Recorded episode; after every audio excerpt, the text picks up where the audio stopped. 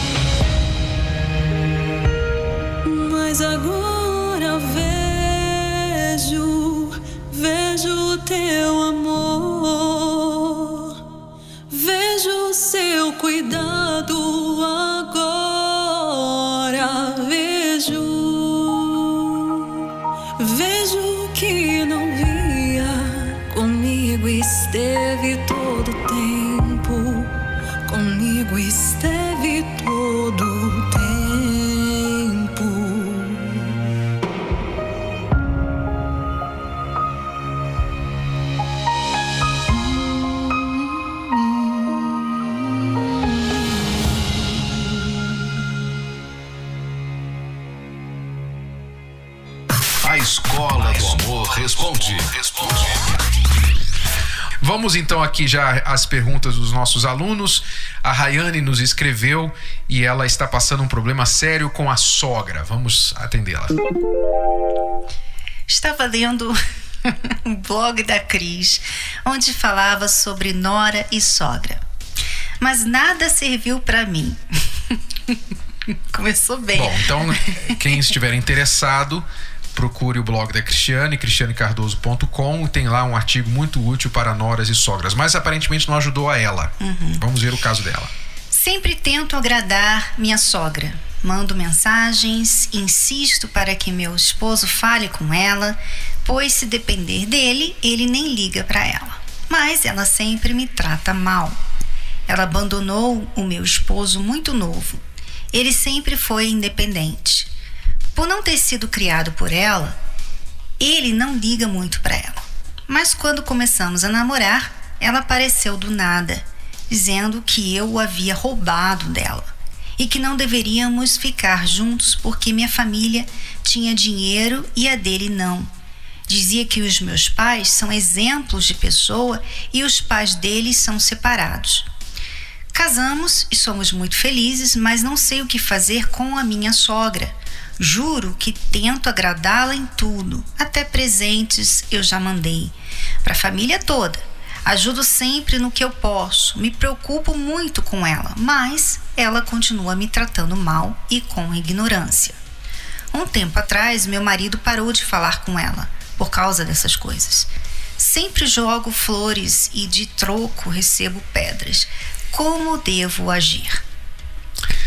Rayane, você tem que entender que há pessoas que nós temos que seguir aquele conselho que Jesus deu aos discípulos quando ele disse: quando vocês entrarem em uma cidade e as pessoas lá não lhes receberem, então vocês sacudam a poeira dos seus pés e saiam e vão para a próxima cidade.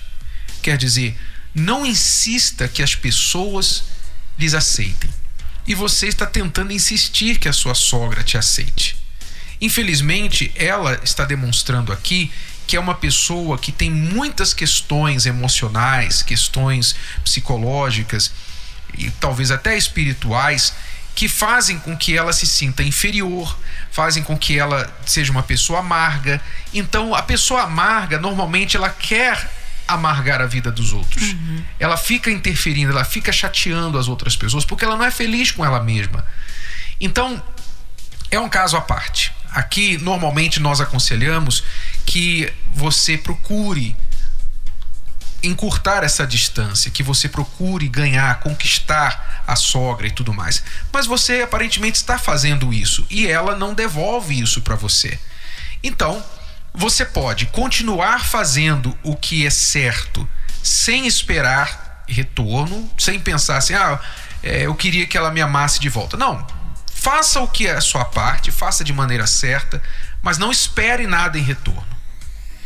E também não ficar mais insistindo, insistindo que ela venha a ser aquela sogra dos seus sonhos, porque eu imagino que deve ser uma grande frustração para você você não ter uma sogra com quem você pode compartilhar e tal. Quando vocês tiverem filhos, ela não vai ser aquela avó agradável e tudo mais. Então, mas é o fato que você está enfrentando. Você já sabia disso antes de se casar. É, o importante é você não cansar de fazer o bem, né? Algumas pessoas deixaram comentários no meu blog quando eu falei sobre nora e sogra. É justamente isso, porque elas tinham tentado fazer de tudo e não conseguiram que suas sogras mudassem, né? E infelizmente existem pessoas que são assim, que você vai fazer de tudo por elas e elas vão continuar te maltratando, te odiando, e não vão ter nenhuma consideração com você. Nós, por exemplo, aqui nós fazemos esse trabalho e tem pessoas, há pessoas que não gostam da gente. E nós não, não vamos ficar aqui deixando, nós não vamos deixar de fazer o trabalho que nós fazemos, nós não vamos deixar de ajudar as pessoas, nós não vamos deixar de, de dar as informações que até mesmo essas pessoas que nos odeiam precisam, nós não vamos deixar de fazer isso. Porque é aí que muitas pessoas erram, muitas noras erram aí. Muitas noras pensam assim: bom, a minha sogra me maltrata, eu vou maltratar ela também. A minha sogra não fala comigo, eu também não vou falar com ela. A minha sogra, ela fica se intrometendo na minha vida, então eu vou lá e vou e vou bater de frente com ela. Então elas erram justamente porque elas querem errar também. E aí que você você erra. Você não deve querer entrar nessa dança dela. Você tem que sempre fazer o que é certo. que é respeitar. Se ela não aceita o seu amor e o seu carinho, você pode simplesmente respeitá-la, ter consideração pelo simples fato dela ser mãe do seu marido. Você não precisa ter consideração de sentar com ela, levá-la no chá, sair com ela, ficar se esforçando para agradá-la, se ela não aceita essas coisas. Mas você pode respeitá-la. Você não precisa falar mal dela. Você não precisa ficar reclamando dela com seu marido. Então, são certos comportamentos que muitas noras deixam a desejar porque elas querem entrar no mesmo nível. E aquilo que você falou, Renato, ela tem problemas, essa sogra tem problemas e, e você já sabia disso porque quando você conheceu o seu marido, ele não tinha contato com ela. E só isso, só do filho não ter contato com a mãe já diz muita coisa. Ou o filho é problemático, ou a mãe é problemática e o filho está querendo evitar problemas. Então você já deve entrar na relação já esperando isso e não ficar querendo mudar isso, não ficar querendo, sabe? Poxa, por que, que ela é assim? Poxa, por que ela não me, me aceita? Peraí, nem o filho ela tratou bem, ela vai tratar bem você.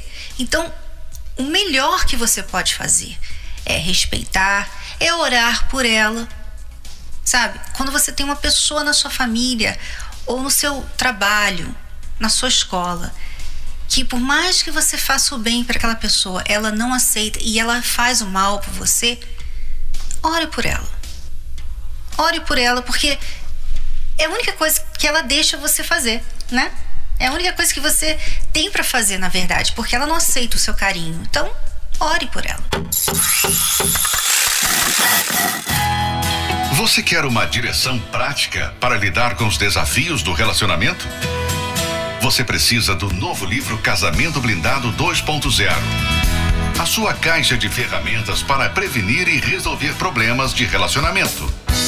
Nesta edição ampliada e atualizada, Renato e Cristiane Cardoso trazem novas estratégias para você vencer tudo que se levanta contra o seu relacionamento.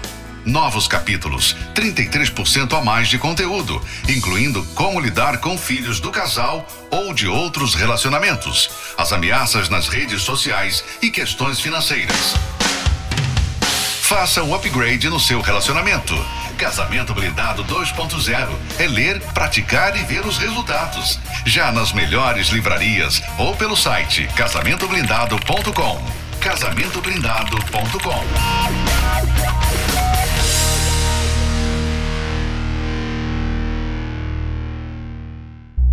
A Escola do Amor Responde. Bom, agora nós vamos aqui tentar ajudar uma aluna que está com um problema muito mais sério. Eu queria até que mudasse a música de fundo para uma música assim mais triste. É, porque o problema é sério demais. E talvez a gente vai ter que pedir ajuda dos nossos alunos para nos, nos dar algumas dicas aqui para aconselhar esta aluna. É a Tamires que nos escreveu. Ela diz: Sou casada há uns três anos. Meu marido tem uma mania muito nojenta. Ele fica só com o dedo no nariz.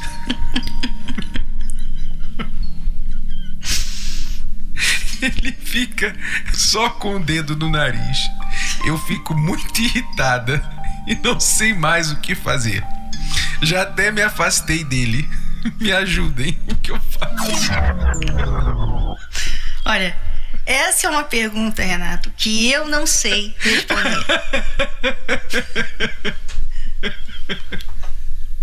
O que a gente pode aconselhar essa aluna? Sinceramente, eu não sei. No meio de tantos problemas de casamento, o problema dela é que o marido fica com o dedo no nariz. Isso não é inventado.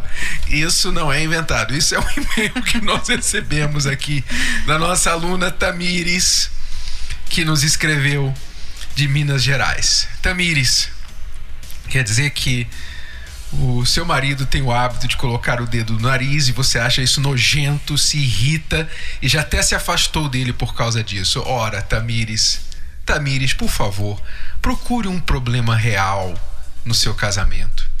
Que tal você achar um, um verdadeiro problema? Que tal? Porque... Que talvez esteja nela, né? Porque Exato. Exato, porque você está criticando algo, tá bom, eu não estou aqui defendendo que, que, o seu marido coloque o dedo no nariz em público, eu não sei se ele faz em público, não sei, mas eu não estou defendendo isso, mas eu estou falando quais as consequências disso, ô Tamires, quais as consequências, você está fazendo disso aqui um problema que não precisava ser um problema. Então, nós vamos precisar jogar um balde de água fria em você para ver se você acorda e, e começa a procurar um verdadeiro problema no seu casamento. É como você falou, né, Renato? O fato dele colocar o dedo no nariz não vai mudar nada. Né? A única coisa que vai mudar, talvez, é a sua reputação, talvez, ai, meu, na frente dos outros, as pessoas verem. A reputação né? dele, não dela. É, mas a mulher sente. Você tem que entender alguma coisa sobre a mulher, Renato. Uhum. O que acontece com o marido dela, acontece com ela. O que acontece com o filho dela, acontece com ela. Tudo que acontece. A casa dela é ela. Não, eu fico Tudo me, é ela. Eu fico me perguntando se ela não põe o dedo no nariz. Deve ser muito sujo o nariz dela. Porque se ela não põe o dedo no nariz, como que ela limpa o nariz dela? Você tem que colocar o dedo no nariz de vez em quando, não é? Não, eu, eu tenho que dizer, Renato, é nojento. É nojento se ele vive fazendo isso o dia todo. Eu não Mas creio que ele vive fazendo Não é um isso. problema de relacionamento. Realmente. As melhores pessoas no mundo fazem isso. Né? Sim, Eu tenho mas a certeza pessoa que precisa ficar Moisés. O dia todo. Moisés, lá no deserto, ele colocava o dedo no nariz. Com toda aquela poeira. Toda aquela poeira no deserto, com certeza ele limpava Sim, o nariz. Mas eu tenho certeza também que ele não ficava fazendo isso o dia todo. Não sei, ele repente. tinha que liderar a nação. E tinha que fazer na frente de todo mundo, porque não tinha onde esconder, tava no deserto. e Deus não deu um mandamento depois para ele, ó, não colocarás o dedo no nariz, no nariz em público. Ai, Relacionamento fracassado.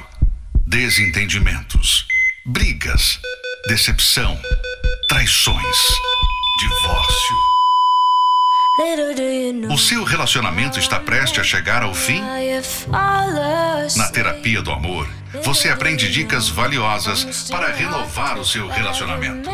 O adeus ao sofrimento está mais perto do que nunca. Terapia do Amor, nesta quinta-feira, às 10, 15 e 20 horas. Avenida Celso Garcia, 605, Templo de Salomão. Informações, acesse terapia do amor.tv. A entrada e o estacionamento são gratuitos.